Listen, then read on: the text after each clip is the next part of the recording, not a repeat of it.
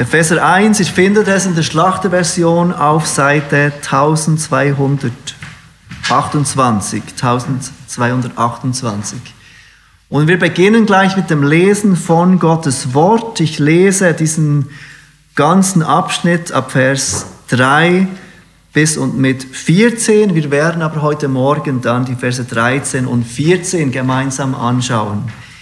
Epheser 1 ab Vers 3 bis und mit 14, dieser ganze lange Satz, der im Griechischen ein einziger Satz ist. Wir lesen ihn in der ganzen Länge. Hier die Worte des Apostels Paulus, inspiriert durch den Heiligen Geist an uns heute Morgen. Gepriesen sei der Gott und Vater unseres Herrn Jesus Christus, der uns gesegnet hat mit jedem geistlichen Segen in den himmlischen Regionen in Christus, wie er uns in ihm auserwählt hat vor Grundlegung der Welt, damit wir heilig und tadellos vor ihm seien in Liebe. Er hat uns vorherbestimmt zur Sohnschaft für sich selbst durch Jesus Christus nach dem Wohlgefallen seines Willens, zum Lob der Herrlichkeit seiner Gnade, mit der er uns begnadigt hat in dem Geliebten. In ihm haben wir die Erlösung durch sein Blut, die Vergebung der Übertretungen nach dem Ratschluss, nach, nach dem Reichtum seiner Gnade, die er uns überströmend widerfahren ließ in aller Weisheit und Einsicht. Er hat uns das Geheimnis seines Willens bekannt gemacht, entsprechend dem Ratschluss, den er nach seinem Wohlgefallen gefasst hat in ihm. Zur Ausführung in der Fülle der Zeiten alles, unter einem Haupt zusammenzufassen, in dem Christus, sowohl was im Himmel als auch was auf Erden ist. In ihm, in welchem wir auch ein Erdteil erlangt haben, die wir vorherbestimmt sind, nach dem Vorsatz dessen, der alles wirkt, nach dem Ratschluss seines Willens, damit wir zum Lob seiner Herrlichkeit dienten, die wir zuvor auf den Christus gehofft haben. In ihm seid auch ihr, nachdem ihr das Wort der Wahrheit, das Evangelium eurer Errettung gehört habt. In ihm seid auch ihr, als ihr gläubig wurdet, versiegelt worden mit dem Heiligen Geist der Verheißung, der das Unterpfand unseres Erbes ist, bis zur Erlösung des Eigentums zum Lob seiner Herrlichkeit. Wir kehren heute Morgen zurück zu diesem wunderbaren Text im Epheserbrief, mit welchem Paulus diesen Brief an die Gemeinde, an die Christen in Ephesus anfängt. Und wie ich erwähnt habe, fängt Paulus in der ersten Hälfte des Briefes an und beschreibt, was Gott in Christus für uns getan hat, wie Gott uns aus freier Gnade durch Jesus Christus gerettet hat. Und im zweiten Teil des Briefes zeigt er uns, wie sich ein Leben als Gerettete auslebt. Wie wir als Christen in dieser Welt wartend auf diese kommende schlussendliche Erlösung leben. Wir sind also immer noch in diesem ersten Teil, in diesem Teil, der beschreibt, was Gott für uns getan hat. Und wir haben gesehen, wie Paulus ab Vers 3 in diesem Text Gründe auflistet, Gründe, weshalb wir Gott preisen sollen.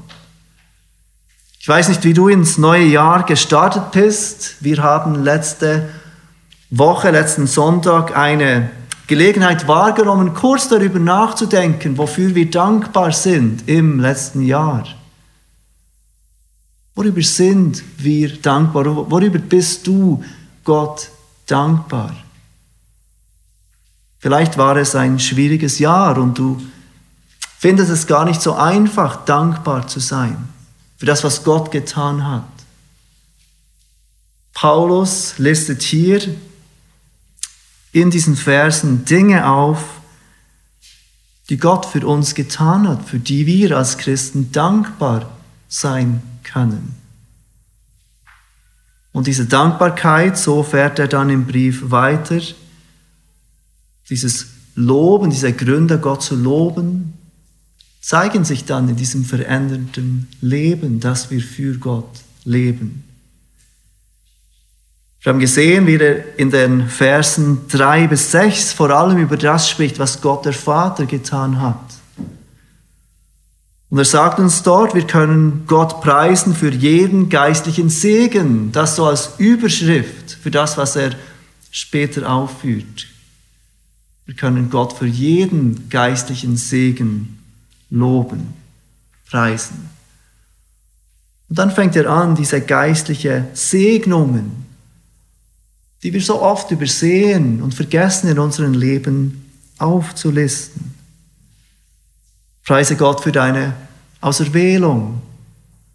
Preise Gott für deine Adoption als Kinder Gottes. Wenn du glaubst, gibt dir Gott das Recht, ein Kind Gottes zu sein, ein Sohn, eine Tochter dieses höchsten Gottes zu sein. Dann in den Versen 7 bis 12 geht er spezifischer darauf ein, was Gott der Sohn für uns getan hat. Preise Gott für deine Erlösung, die kommt durch das Blut von Jesus Christus, deine frei, dein Freigekauftsein aus dieser Sklaverei der Sünde. Preise Gott für deine Erkenntnis, für all das, was Gott dir in Christus offenbart hat. Und preise Gott für dein Erbe, dieses Erbe, das Gott für dich im Himmel bewahrt hat. Nun geht Paulus weiter und gibt uns erneut drei Gründe, weshalb, weshalb wir Gott preisen können. Und als kurze Erinnerung, all diese Dinge, die, Gott, äh, die, die Paulus hier erwähnt, Gründe, Gott zu preisen, sind Gründe, die unabhängig von deinen Umständen sind. Du kannst Gott preisen für all diese Dinge, ob es dir gut geht oder nicht. Ob dein Leben gerade so läuft, wie du möchtest oder nicht. Ob du bedrängt bist oder nicht. Ob du Anfechtungen erlebst oder nicht. Hier sind die drei Gründe, die wir heute miteinander anschauen wollen. Preise Gott, dass du gehört hast. Zweitens, preise Gott, dass du gläubig bist. Und drittens, preise Gott, dass du ihm gehörst. Preise Gott, dass du gehört hast. Preise Gott, dass du gläubig bist. Preise Gott, dass du ihm gehörst. Wir fangen an mit diesem ersten Punkt. Preise Gott, dass du gehört hast. Paulus fängt diesen letzten Abschnitt an mit den Worten, in ihm, in Christus, seid auch ihr, nachdem ihr das Wort der Wahrheit, das Evangelium eurer Rettung gehört habt. Paulus erinnert uns daran, dass wir gehört haben. Etwas, das uns gar nicht so speziell erscheint, denke ich einmal. Das uns oft nicht ein Grund ist, weshalb wir Gott preisen, dass wir gehört haben. Etwas, an das wir vielleicht nur selten denken, als ein Grund, Gott zu preisen. Lasst uns einmal vorstellen, wie viele Menschen es auf dieser Erde gibt. Wie viele Menschen gibt es auch heute, die Tag ein, Tag aus leben, ohne gehört zu haben. Oder wenn wir an die Vergangenheit denken, wie viele Menschen haben auf der Welt gelebt, die nicht gehört haben, die gestorben sind, ohne jemals gehört zu haben. Viele Menschen leben auch heute an Orten, wo sie keinen Zugang haben zu den Wahrheiten der Bibel die keine Möglichkeit haben zu hören. Viele von diesen Menschen werden sterben, ohne zu hören. Wir aber, so erinnert uns Paulus, haben gehört. Und dafür sollen wir Gott preisen. Preis deinen Gott, dass du gehört hast, dass du die Möglichkeit hattest, diese wunderbare Wahrheit von ihm zu hören. Aber nicht nur das. Die Bibel macht klar, und ich glaube, das zeigt auch unsere Erfahrung, dass wir sehr wohl hören können. Wir können Gottes Worte hören, wir können seine Wahrheit hören, aber ohne wirklich zu hören. Selbst wenn wir Zugang zu Gottes Wort haben, selbst wenn wir Bibeln überall um uns herum haben, selbst wenn wir vielleicht in einer Gemeinde aufwachsen, in einer christlichen Familie aufwachsen und immer wieder Gottes Wahrheit hören können, können wir diese Worte hören, ohne die Botschaft dahinter zu verstehen, ohne die Botschaft, die Gott in unsere Herzen drängen will, zu hören. Matthäus 13, Vers 13, ich glaube, wir haben diesen Abschnitt vor ein paar Wochen kurz angeschaut, erklärt Jesus seinen Jüngern genau das. Es gibt eine Möglichkeit zu hören, ohne zu hören. Er sagt dort, weshalb er in Gleichnissen spricht. Und er sagt zu seinen Jüngern, darum rede ich in Gleichnissen zu ihnen, weil sie sehen und doch nicht sehen und hören und doch nicht hören und nicht verstehen.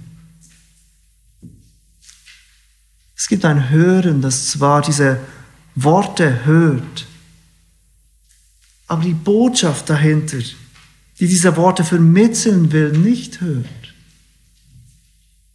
Und so brauchen wir Ohren, um zu hören, damit wir nicht geistlich, geistlich taub sind. Und wenn du heute Morgen hier bist und vertraust, dass Jesus dein Retter ist, dann hat Jesus genau das getan für dich. Er gab dir Ohren, um zu hören. Deshalb preise Gott, dass du gehört hast. Paulus sagt in diesem Vers auch noch, was wir gehört haben, was es ist, was wir gehört haben. Und er beschreibt dies auf zwei verschiedene Arten. Zuerst spricht er von diesem Wort der Wahrheit. Wir haben dieses Wort der Wahrheit gehört. Und wenn Paulus normalerweise von Wahrheit spricht, dann tut er das im Kontrast zur Unwahrheit, zur Lüge. Er ruft uns auf, Gott zu preisen, dass wir das Wort der Wahrheit gehört haben. Genau deshalb, weil es so viele Unwahrheiten gibt, die uns tagtäglich begegnen. Es gibt so viele Evangelien, so viele Nachrichten, die sich als gut nennen und die sich oft gut anhören und ganz nahe bei der Wahrheit sein mögen aber die schlussendlich so weit weg von der Wahrheit führen. Auch die ersten Christen in Ephesus waren nicht verschont von dieser Gefahr, diese Unwahrheiten zu hören. Als Paulus in Ephesus war, warnte er die Ältesten in der Gemeinde. Wir lesen davon in Apostelgeschichte 20, dass Menschen aus ihrer Mitte, aus der Gemeinde selber aufstehen werden und verkehrte Dinge reden werden. Menschen, die eigentlich das Evangelium kennen sollten, werden aufstehen innerhalb der Gemeinde, verkehrte Dinge reden, um die Jünger abzuziehen in ihre Gefolgschaft. Auch von außen beschreibt Paulus dass räuberische Wölfe kommen werden. Und natürlich sehen diese räuberischen Wölfe nicht aus wie räuberische Wölfe. Sie hören sich nicht an wie räuberische Wölfe. Nein, sie sehen und hören sich an wie unschuldige Lämmer, die im Namen von Jesus zu diesen Christen kommen und die Unwahrheiten über Gott, über die Bibel, über das Evangelium verbreiten. Und so gibt es auch heute all diese falschen Evangelien, diese falschen guten Nachrichten. Zum Beispiel diejenigen, die Jesus zu einem Mittel zum Zweck machen. Glaub an Jesus und du wirst gesund. Glaub an Jesus und du wirst reich. Glaub an Jesus und du wirst erfolgreich. Glaub an Jesus und du wirst beliebt. Glaub an Jesus und du wirst Freunde finden. Glaub an Jesus. Was auch immer der falsche Götze deines Herzens ist, wenn du zu Jesus kommst, damit du deine eigenen Wünsche erfüllen kannst, dann vertraust du nicht auf das Evangelium der Bibel. Da gibt es all diese falschen Evangelien, die das Werk von Jesus schmälern, indem sie Dinge hinzufügen. Glaub an Jesus, aber du musst auch getauft sein, um gerettet zu werden. Glaub an Jesus, aber du musst auch deine Werke tun, um gerettet zu werden. Glaub an Jesus und du musst das oder das oder das tun, um gerettet zu werden. Und da gibt es auch noch diese falschen Evangelien, die die Tatsache der Sünde ausklammern, die die Buße optional machen Wir haben gehört, und was wir gehört haben, ist das Wort der Wahrheit, erinnert uns Paulus. Und deshalb sollen wir Gott preisen. Das ist keine Selbstverständlichkeit.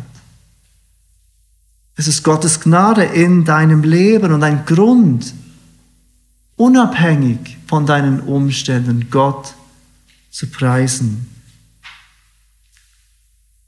Als zweitens nennt er das, was wir gehört haben, das Evangelium eurer Errettung. Es ist die gute Nachricht, von der Paulus im Römerbrief schreibt, es ist die Kraft zur Errettung für jeden, der glaubt. Dieses Evangelium der Errettung, unserer Errettung. Die gute Nachricht, dass Gottes Gerechtigkeit zu uns kommt aus Glauben. Die gute Nachricht, die nicht ausblendet, was falsch ist mit uns. Unsere Sündhaftigkeit und Schuld, sondern die uns aufruft, unsere ganze Hoffnung auf diesen Sohn Gottes, der an unserer Stelle gelebt hat gestorben ist und auferstanden ist, zu vertrauen. Preise Gott, dass du gehört hast. Das ist die erste Aufforderung von Paulus an uns heute Morgen. Bist du dankbar, dass du hörst, dass du gehört hast, dass du Zugang hast zu Gottes Wort? Dass Gott dir Verständnis geschenkt hat, dass er dir Ohren gegeben hat zu hören. Preise Gott dafür. Paulus geht weiter und nennt einen weiteren Grund, Gott zu preisen. Preis Gott, dass du gläubig bist. Preis Gott, dass du gläubig bist. Ganz eng verbunden mit diesem ersten Punkt. Denn ohne, ohne zu hören können wir auch nicht glauben. Wie wollen wir den anrufen, ohne von ihm gehört zu haben? Preise Gott, dass du gläubig bist. All diese Dinge, die du gehört hast, die du hören kannst, die du lesen kannst, nützen dir nichts. Sie bringen dir nichts, wenn du nicht darauf vertraust wenn du nicht darauf glaubst. Von der Liebe Gottes zu hören, von der Liebe, die er uns gezeigt hat, von seiner Gnade zu hören, mag alles schön und gut sein. Aber diese Worte nützen uns nichts, wenn wir nicht glauben, wenn wir nicht darauf vertrauen. Das Wort Glauben und Vertrauen sind Synonyme, sie bedeuten das Gleiche. Und Hebräer 11, 1 definiert für uns, was Glauben bedeutet, dieses Vertrauen. Es ist aber der Glaube eine feste Zuversicht auf das, was man hofft, eine Überzeugung von Tatsachen, die man nicht sieht, schreibt der Schreiber des Hebräerbriefes. Er definiert Glaube als eine feste Zuversicht, eine Überzeugung von Tatsachen, die man nicht sieht. Glaube bedeutet nicht, ich muss zuerst sehen, bevor ich glauben kann. Glaube bedeutet aber auch nicht, dass es ein vages Gefühl ist, sich auf irgendetwas zu verlassen, ohne irgendeinen Grund zu haben. So wie der Hebräerbrief dieser Glaube definiert, ist es eine Überzeugung von Tatsachen. Ein Überzeugtsein von Dingen, die wirklich passiert sind. Und deshalb ist die Verlässlichkeit der Bibel so wichtig für uns. Deshalb spielt es eine Rolle, ob diese Dinge, die in der Bibel beschrieben sind, wirklich passiert sind oder nicht.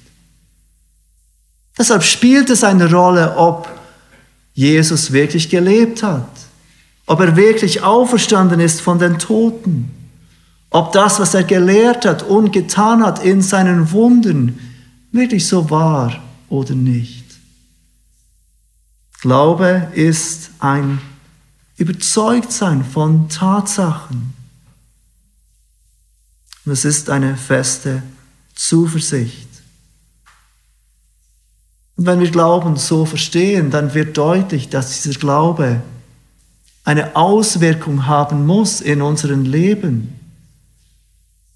Wenn wir Glaube verstehen als diese feste Zuversicht, als diese Überzeugung, dann wird deutlich, dass echter, rettender Glaube eine Auswirkung haben muss in der Art und Weise, wie wir leben. Im Jakobusbrief wird uns genau das vor Augen geführt. Wir werden dort herausgefordert, dass aus einem echten, lebendigen Glaube auch Werke kommen. Es sind nicht die Werke, die uns retten. Wir müssen aufpassen, dass wir das nicht vermischen. Aber umgekehrt gibt es auch keinen echten, rettenden Glaube, der sich nicht zeigt in Werken. Jakobus 2,7, so ist es auch mit dem Glauben. Wenn er keine Werke hat, so ist er an und für sich tot. Und ein solcher Glaube, ein toter Glaube kann niemanden retten. Wir wollen uns kurz eine Illustration von diesem rettenden, lebendigen Glauben vor Augen führen, den wir aus der Gemeinde aus Ephesus selber kennen. Und wir sehen das in Apostelgeschichte 19. Ihr dürft gerne in euren Bibeln zu Apostelgeschichte 19 gehen. Lukas beschreibt uns dort, wie das Evangelium verkündigt wird in Ephesus und wie sich dieser Glaube, mit dem gewisse Leute reagieren, auswirkt im Leben von diesen Gläubigen. Apostelgeschichte 19, Verse 17 bis 19. Das aber wurde allen bekannt, die in Ephesus wohnten, sowohl Juden als auch Griechen. Und Furcht fiel auf sie alle. Der Name des Herrn Jesus wurde hoch gepriesen. Und viele von denen, die gläubig geworden waren, kamen und bekannten und erzählten ihre Taten. Viele aber von denen, die Zauberkünste getrieben hatten, trugen die Bücher zusammen und verbrannten sie vor allen. Und sie berechneten ihren Wert und kamen auf 50.000 Silberlinge. Dieser lebendige Glauben von diesen Ephesern machte einen Unterschied in ihrem Leben. Sie taten Buße, sie taten sogar öffentlich Buße, weil sie auch öffentlich gesündigt hatten. Sie kommen zusammen und sie verbrennen diese Bücher. Als Zeichen, wir wollen nichts mehr mit diesem alten Leben zu tun haben. Dieses alte Leben ist hinter uns. Jesus hat uns neu gemacht und dieses neue Leben ist unser Leben. Echter Glaube, rettender Glaube, lebendiger Glaube zeigt sich in einem veränderten Leben. Ich bin mir bewusst, dass dieser Punkt eine Herausforderung ist für alle die unter uns, die mit Perfektionismus kämpfen. Und wenn du jemand bist, der kämpft mit Perfektionismus, dann fragst du dich, macht meinen Glauben genug Unterschied? Deine Gedanken gehen vielleicht gerade dorthin, wo du noch nicht genug Veränderung siehst in deinem Leben. Sie gehen sofort zu diesen Orten, wo du dir noch mehr Veränderung wünschst. Und du fragst dich, ist mein Glaube genug? Bringt es genug Veränderung? Aber eine gute Frage in diesem Zusammenhang ist, sich etwas ganz anderes zu fragen. Wo wäre ich ohne Christus? Wie würde mein Leben aussehen, wenn ich nicht glauben würde? Wäre ich am Sonntagmorgen im Gottesdienst? Wäre es mir wichtig, jeden Sonntag unter Gottes Wort zu sein, in Gemeinschaft mit anderen Christen zu leben? Würde ich mich bemühen, die Bibel zu lesen? Wäre es mir wichtig, dass andere von Jesus erfahren? Würde es mich stören, wenn ich nicht mutig mit anderen über Jesus rede? Oder würde es mich stören, wenn ich nicht gläubig wäre, dass ich nach all den Jahren immer noch nicht weiter bin in meiner Heiligung? Frag dich nicht, sehe ich genug Veränderung in meinem Leben? Weil die Antwort wird wahrscheinlich sein Nein. Du siehst nicht genug Veränderung. Aber siehst du überhaupt Veränderung? Wo wärst du? Wie wärst du ohne Christus? Wie würde dein Leben aussehen, wenn du überhaupt nicht glaubst? Und plötzlich wird uns bewusst, dass unser Glaube doch einen Unterschied macht, wenn auch nicht so sehr, wie wir es uns wünschen.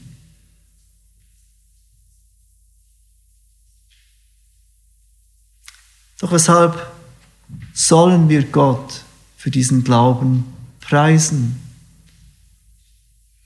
Wir sind es doch, die glauben. Und die Antwort ist, weil echter, lebendiger Glaube von Gott kommt. Und wir werden das noch genauer miteinander anschauen, wenn wir in Kapitel 2 sind. Aber wir wollen kurz vorgreifen, Epheser 2, Vers 8. Paulus schreibt dort, denn aus Gnade seid ihr errettet durch den Glauben und das nicht aus euch selbst. Gottes Gabe ist es. Paulus ruft dich und mich heute Morgen auf, Gott zu preisen, dass wir glauben, weil dieser Glaube, auch wenn wir es sind, die glauben, ein Geschenk Gottes ist. Und somit preisen wir Gott. Für jeden Glauben, auch wenn er noch so klein sein mag, der in unseren Herzen zu finden ist. Preise Gott, dass du gläubig bist. Und der dritte und letzte Punkt, mit dem Paulus diesen Brief anfängt, ist, preise Gott, dass du ihm gehörst. Preise Gott, dass du ihm gehörst. Vers 13 in Epheser 1 endet mit den Worten, in ihm seid auch ihr, als ihr gläubig wurdet, versiegelt worden mit dem Heiligen Geist der Verheißung. Also Paulus sagt, dass als wir gläubig wurden, spricht doch dort nicht von einer zeitlichen Differenz, dass wir irgendeinmal glauben und irgendeinmal später werden wir dann versiegelt. Denn es geschieht gleichzeitig. Wir glauben und werden versiegelt mit dem Heiligen Geist. Und dieses Wort versiegelt wird an anderen Stellen auch übersetzt mit bestätigt oder gesichert. Und ich glaube, die meisten von uns kennen noch dieses Versiegeln und wie wissen, wie so ein Siegel aussieht. Oft ist es mit heißem Wachs, den man heiß macht und schmelzt und dann dieses Siegel, dieser Siegelring reindrückt. Und genau das wurde auch zur Zeit des Paulus gemacht.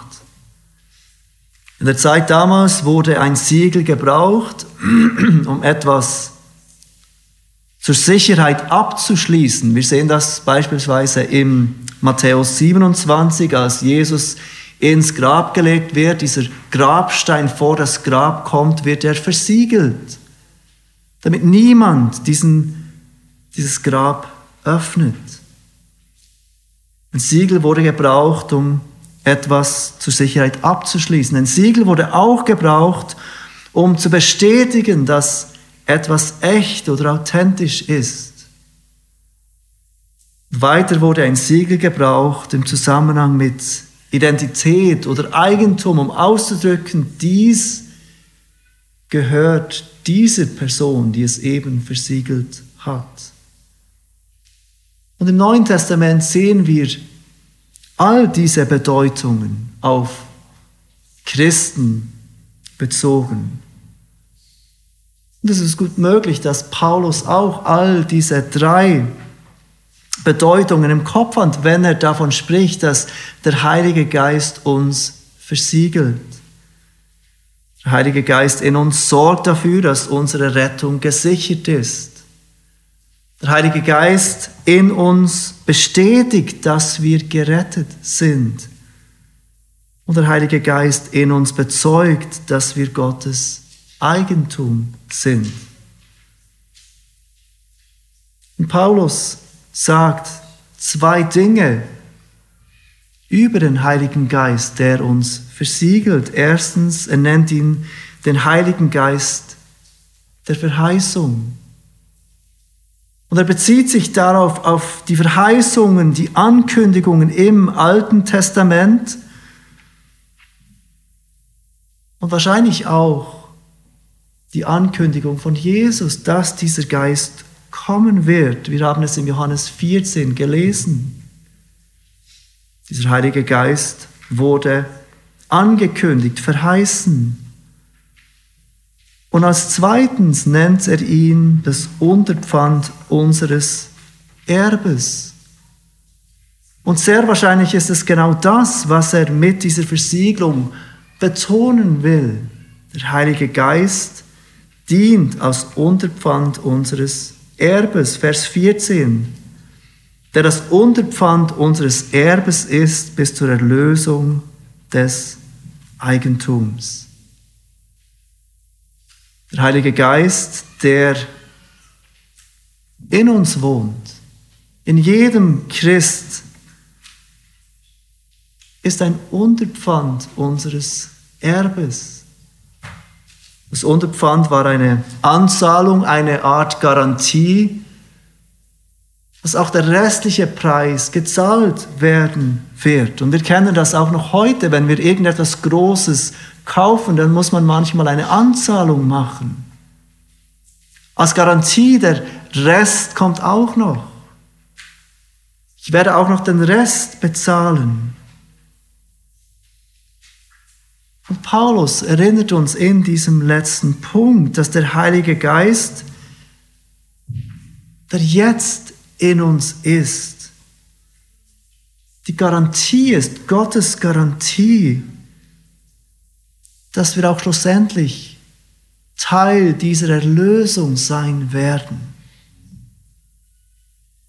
Mit anderen Worten, niemand, der mit dem Heiligen Geist versiegelt wurde, wird nicht auch diese endgültige Erlösung erleben, wenn Jesus wiederkommt und alle Dinge neu machen wird. Wir sind jetzt und heute Gottes Eigentum. Und Gott wird uns zu sich führen für alle Ewigkeiten.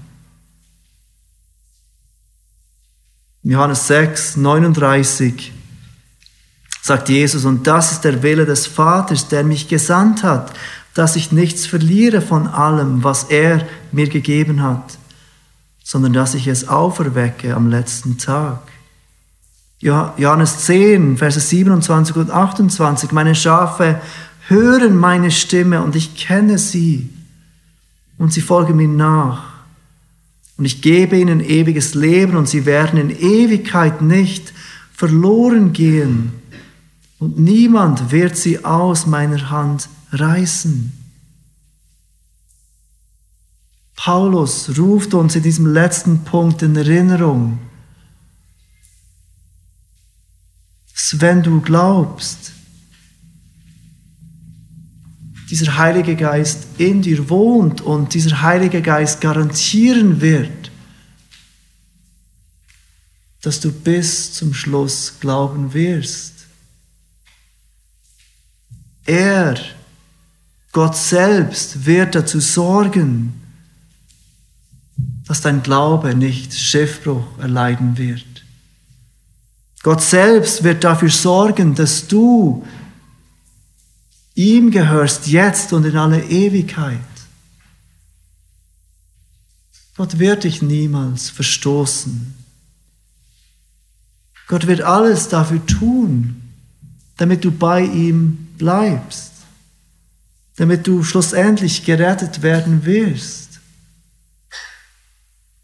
Gott ist nicht wie irgendein Freund oder eine Freundin, der oder die dich fallen lässt.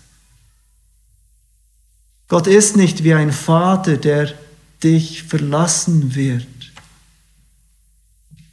Gott ist nicht wie jemand, der dich aufgeben wird, sondern er hat seinen Geist jedem, der glaubt, gegeben. Und er wird uns im Glauben vollenden. Preise Gott, dass du jetzt und für alle Ewigkeit Gottes Eigentum bist. Und niemand wird dich aus seiner Hand reißen.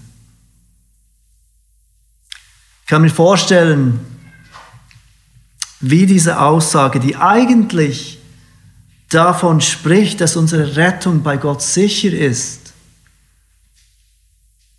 in einigen ein Unbehagen auslöst. Weil vielleicht fragst du dich jetzt, wie weiß ich dann, wie kann ich sicher sein, dass Gott mir den Heiligen Geist gegeben hat? Und die Antwort ist verbunden mit den ersten zwei Punkten. Hast du die Botschaft des Evangeliums gehört? Könnt ihr euch erinnern, das war der erste Punkt. Preise Gott, dass du gehört hast. Hast du die Botschaft des Evangeliums gehört? Und der zweite Punkt, preise Gott, dass du glaubst. Glaubst du der Botschaft des Evangeliums? Seht ihr, wie Paulus diese Versiegelung mit dem Heiligen Geist in Verbindung bringt mit diesen Punkten, besonders mit diesem Glauben. Er sagt, in ihm seid auch ihr, als ihr gläubig wurdet, versiegelt worden mit dem Heiligen Geist der Verheißung. Paulus bringt diese Versiegelung mit dem Heiligen Geist nicht in Verbindung mit irgendeinem einschlägigen, subjektiven Ereignis, auf das du dich stützen kannst. Ich weiß, ich habe den Heiligen Geist, weil ich das und das erlebt habe. Nein, er bringt es ganz einfach in Zusammenhang mit dem Glauben. Bist du hier und glaubst du? Dann wurdest du versiegelt mit dem Heiligen Geist.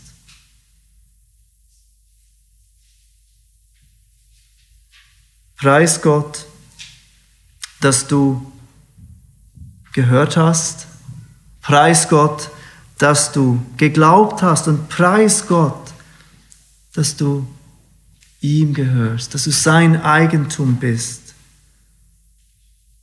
Das ist die Aufforderung des Apostels Paulus an uns heute Morgen.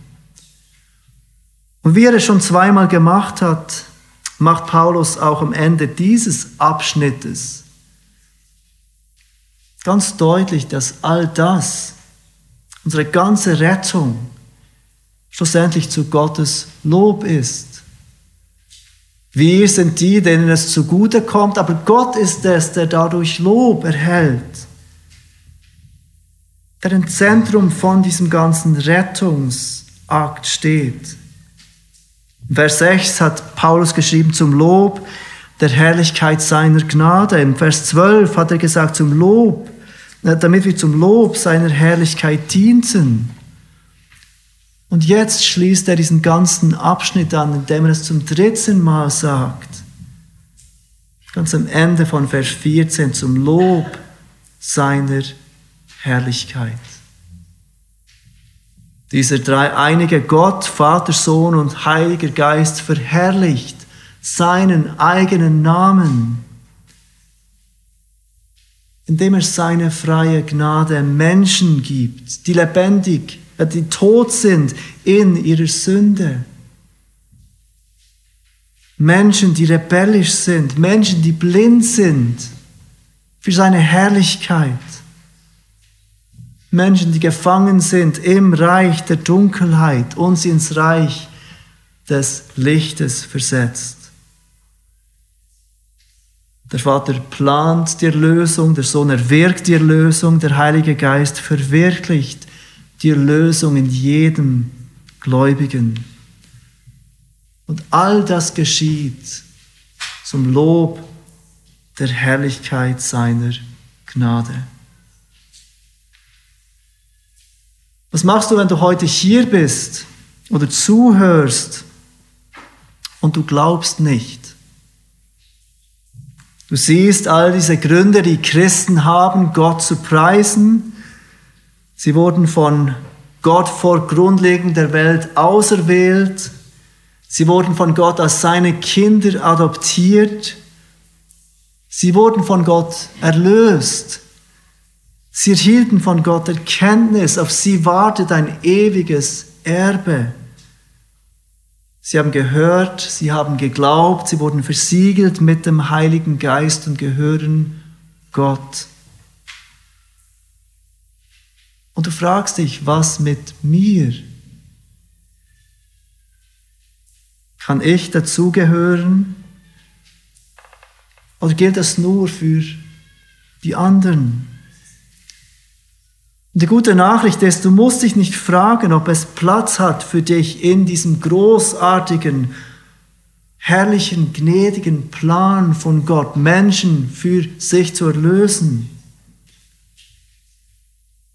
Denn die Einladung zu kommen und zu glauben gilt für uns alle. In Jesaja 55, 1 lesen wir, Wohlan, ihr Durstigen alle, kommt her zum Wasser. Und die ihr kein Geld habt, kommt her, kauft und esst.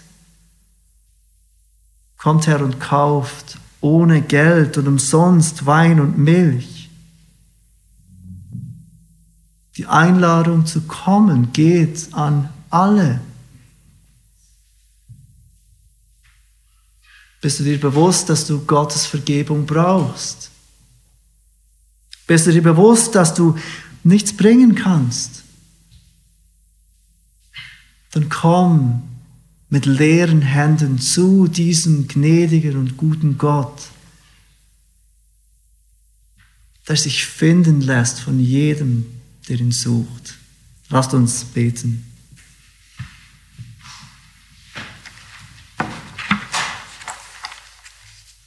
Vater, wir wollen dich preisen. Preisen, dass wir gehört haben. Wir danken dir für das Wort der Wahrheit, das du uns gegeben und offenbart hast, dass wir verkündigen und lesen dürfen, dem wir glauben dürfen. Wir preisen dich für den Glauben, den du uns geschenkt hast. Und wir preisen dich, dass wir für jetzt und in alle Ewigkeit dir, diesem guten und gnädigen Gott, gehören dürfen. Vater, wir bitten dich, dass du diese Wahrheiten tief in unser Herz pflanzt und diese Wahrheiten reichlich Frucht in unserem Leben bringen dürfen.